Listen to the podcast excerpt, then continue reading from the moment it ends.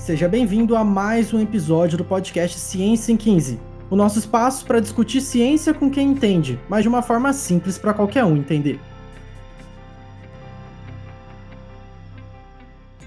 A nossa conversa de hoje é com a Thaís do Prado Hashimoto, que é técnica agropecuária e acadêmica de agronomia na Unopar. A Thaís é estagiária do IAPAR, onde ela desenvolveu uma pesquisa sobre genética quantitativa aplicada à interação genótipos e ambientes em feijão do grupo comercial preto no estado do Paraná. Essa pesquisa, como eu falei, ela é desenvolvida no IAPAR, na área de melhoramento genético, a AMG, com apoio financeiro do CNPq e orientada pelo professor doutor Nelson da Silva Fonseca Júnior. Thaís, seja muito bem-vindo ao nosso podcast. Obrigada, Arthur, por esse convite. Eu agradeço muito, né, por essa oportunidade. E vamos falar um pouquinho sobre o projeto do meu orientador. A gente quer conhecer um pouquinho mais sobre você. Então vamos dar um giro 360 nessa sua vida. Mas aqui no podcast esse 360 é um pouco diferente, porque a gente conta em décimos de segundo. Então eu vou te propor um desafio. Eu queria que você tentasse falar sobre você e até o que te fez chegar nessa pesquisa que você vai contar para a gente hoje em 36 segundos. Topa o desafio? Topo. Então, beleza. Então, vamos lá. Bem, meu nome é Thais Prado Hashimoto, como o Arthur disse, sou técnica agropecuária e acadêmica de agronomia. Eu me formei no técnico agropecuária já faz um tempinho, fiz a faculdade junto com o técnico, estava de manhã, de tarde e noite, e eu entrei esse ano, né, no IAPAR, com o projeto do meu, com o projeto do meu orientador. É um projeto bem interessante, ele já desenvolve ao longo da carreira dele, da vida acadêmica dele como doutor, né, na parte de pesquisa. E é um projeto muito interessante, muito bacana, e ao longo do podcast a gente vai falar sobre.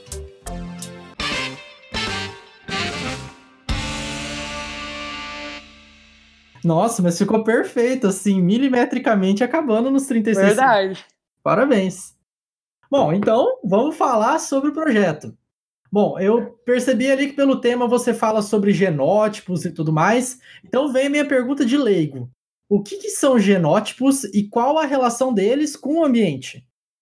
Então, genótipos é que a gente fala genótipos, mas é, na área de melhoramento genético existe, vamos dizer, o DNA, toda essa parte. E na parte de que a gente estuda genótipo por ambiente seria o, o feijão, no grupo comercial feijão. O genótipo, vamos dizer basicamente que seria o feijão, que é, seria o melhor dentre de todos que a gente analisa. Geralmente a gente analisa de 7 a 10 genótipos, no caso seriam os feijões. E o que a gente procura é a parte de pegar e ver quais as melhores características que esse genótipo vai apresentar, como por exemplo, a quantidade de quilos por hectare que vai produzir, a questão, por exemplo, do cozimento, que cozimento do tempo de panela, que é muito importante para o consumidor, a parte de plantio, questão das doenças, das é, pragas, né? Seria mais ou menos isso. E o, os ambientes seria, por exemplo, é, um ambiente ruim, onde, por exemplo, a temperatura é muito elevada para o feijão, e um ambiente bom, que seria a temperatura ideal para o feijão. Seria, o ambiente seria isso, né? E a gente analisa em diferentes ambientes. Então, acho que seria isso. Entendi, bem bacana. Então, basicamente, vocês comparam vários tipos de feijão diferentes e vê qual que é melhor para cada situação, né? Isso, isso mesmo. E aí, eu notei que na sua fala você falou de uma expressão bem interessante. Você falou em melhoramento genético, que é essa área toda aí que você estuda. Sim. E esse tema, é, né, para nós leigos, às vezes confunde um pouco, porque as pessoas falam em melhoramento genético, a gente já vai lá para pensar em transgênicos e tudo mais. Exatamente. O que, que você me diz? É isso mesmo? Não? O que você está fazendo é diferente?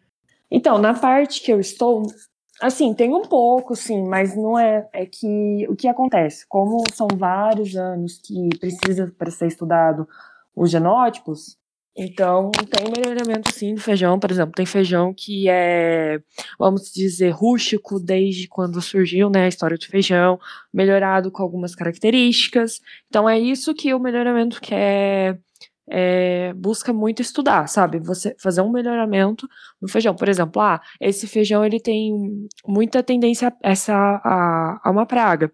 Então eu vou tirar essa tendência para mim colocar um feijão para mim colocar as melhores características no feijão. E na parte, por exemplo, na área de melhoramento genético, não é, por exemplo, só os transgênicos que às vezes as pessoas pensam. Tem a parte, por exemplo, de você de marcadores moleculares, tem todo um estudo. Então tem muita coisa, por exemplo, não existe só melhoramento de feijão, de é, por exemplo, de arroz, de, de trigo, soja com milho. Ah, claro, no Brasil é muito forte o soja e o milho, com certeza, porque a gente é o segundo maior produtor de, de soja e milho. Primeiro é os Estados Unidos. E quem compra tanto dos Estados Unidos quanto do Brasil é, é a China. Tanto que eles são muitos consumidores, eles não conseguem suprir a necessidade da soja na, nos Estados Unidos, no, na China, quer dizer. Mas seria mais ou menos isso. E também temos outras áreas, assim como o melhoramento tem para agronomia, também temos para a pecuária. Por exemplo, temos melhoramento de bovinos, suínos, equinos, né? Porque, por exemplo, a vaca leiteira, ela é um melhoramento. Por exemplo, a vaca leiteira, que ela é a branca, manchadinha com. Ela é preta, manchadinhas com, com não, ela é preta, manchada com, com branca. Ela é a vaca holandesa. Ela foi em questão do melhoramento. Temos aquele os touros também grandes, que são são, é, os bostauros, que tem bostauros, bos índicos, e tem bastante parte disso. Então, melhora, às vezes a pessoa pensa assim, ah, área de melhoramento transgênico, é muito veneno, essa parte, mas é, eu acredito que se não existisse, por exemplo, a parte de melhoramento, talvez não conseguiríamos suprir a necessidade que temos na população, né? Que cada dia mais cresce a população. Pelo que você está falando, a área de melhoramento genético é muito extensa, né? Tem muita aplicação diferente. Sim, exatamente. E me conta o seguinte: o que, que te motivou a trabalhar com melhoramento genético, especificamente ali no caso do feijão, por exemplo?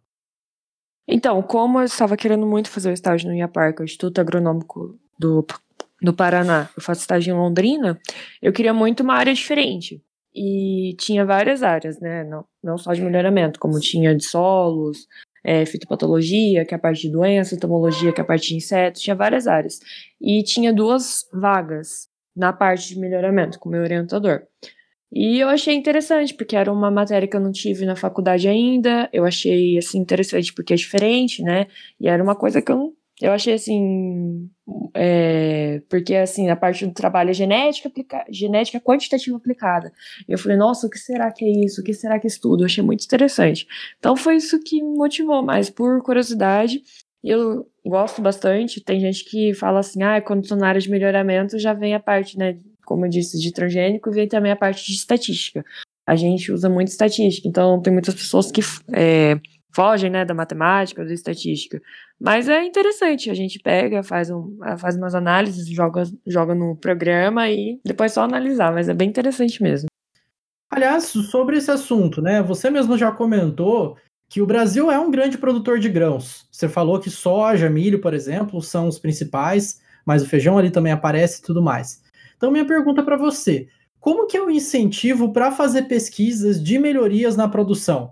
Então, de uma maneira geral, dos grãos em geral, mas especificamente do feijão também.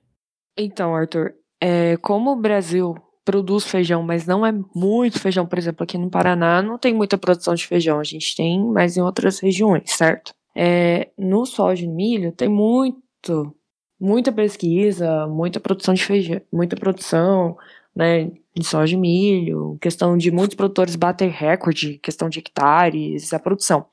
É, mas em questão da pesquisa, estamos sim bem desenvolvidos, só que se a gente comparar, por exemplo, a pesquisa do Brasil entre soja e milho e a pesquisa dos Estados Unidos, Estados Unidos está muito mais à frente, com muita coisa, assim, eles estão desenvolvendo é, milheto, é, um, é como se fosse um milho só que ele é um pouco rústico, né?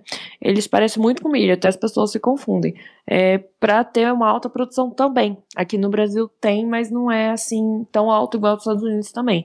Então acho que acredito que a gente está assim tentando encaminhar junto com os Estados Unidos a pesquisa, sim, mas tem que assim, ter mais investimento, né? Às vezes empre algumas empresas investir, por exemplo, em algumas pesquisas, né? Acredito isso, acredito nisso, né? E tomara que a gente consiga che chegar ao nível dos Estados Unidos, né? Pra gente ser uma grande potência, que a gente é uma grande potência, só que temos que dar uma melhorada, né? Questão de exportação, né? Temos que também aproveitar o, o nosso produto, né? Da produção de da produção da do, do agronegócio, né?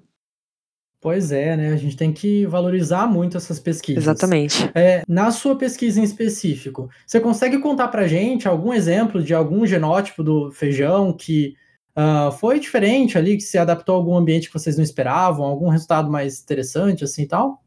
Uh, assim, o, esse trabalho que a gente fez, ó, a gente analisou sete genótipos. E o que acontece? Dentro desses sete genótipos, somente um foi melhor em todos os ambientes. E se, aqui, né, no caso na pesquisa, foi o LP2. A legislação pede para, por exemplo, se for lançar genótipos, que é o caso do trabalho, né, do trabalho do, do meu orientador, faça três anos consecutivos, por exemplo, da, do mesmo grão, e seja pelo menos du é, duas safras seguidas os resultados, porque demora três anos para a gente conseguir saber se, por exemplo, o genótipo vai ser ou para produção. Então, temos que, temos que analisar três anos de estatística. Né? Então, seria mais ou menos isso, sim. E também, assim, às vezes pode ser que no gráfico, por exemplo, o genótipo LP2, ele foi bem tanto no ambiente favorável, né, quanto no desfavorável. O genótipo LP2, LP2 foi o melhor entre a testemunha, que a gente testemunha que seria assim, que seria, por exemplo, o IPR Uirapuru, que IPR significa IAPAR, né, é, a sigla IPR, e BRS Esteio significa Brasil Sul, que é da Embrapa. Então eles pegam, por exemplo, duas, duas testemunhas, que é uma do IAPAR e uma da Embrapa. Que dentro desses, desses cinco genótipos, que seria sete, contando com as testemunhas, é, dentro desses cinco, que são o que a gente vai, as linhagens promissoras que a gente vai analisar, se nenhuma das testemunhas superar, nenhuma das linhagens superar a testemunha, então nenhum genótipo foi surpreendente, né? Bem em todas as análises. Seria isso. Nossa, é legal de perceber assim que não é uma pesquisa, ah, acho que deu esse, que esse é melhor. É, tem uma análise muito grande de dados por cima, né? Bastante consolidada a análise. Bem, bem legal mesmo. Bom, Thaís, a nossa conversa é bem curtinha aqui mesmo, mas eu super agradeço a sua participação. Aliás, para o pessoal que está em casa, é, fica a dica aqui, né, de seguir a Thaís nas redes sociais dela, arroba Hashimoto Thaís no Instagram e thaísh977 arroba gmail.com. Se alguém quiser escrever para ela, tiver algumas dúvidas aí sobre a pesquisa, tenho certeza que ela vai estar à disposição. Bom, por hoje a gente fica por aqui. Agradeço muito a sua participação, Thaís. Eu agradeço demais você também, Arthur, por essa incrível essa oportunidade. Primeira vez que eu gravo nossa, muito emocionado, muito feliz, assim, que eu nunca tinha gravado.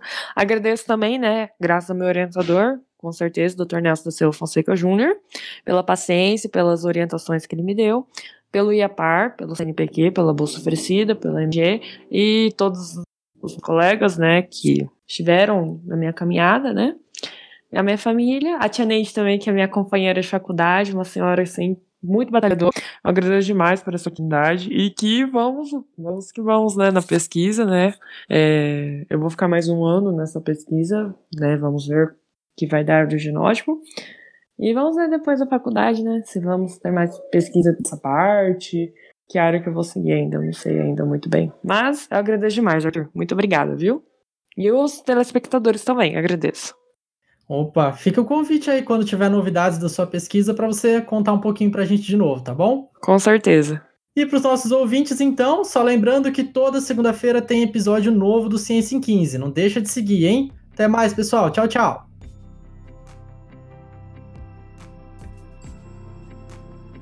Esse foi mais um episódio do podcast Ciência em 15. Siga arroba Ciência em 15 no Instagram para ficar sabendo sempre que tiver novidade. Você também encontra esse conteúdo disponível em várias plataformas digitais, como Spotify, Deezer, YouTube, entre muitas outras. Lá no Instagram tem todas para você conferir qual que você prefere acessar.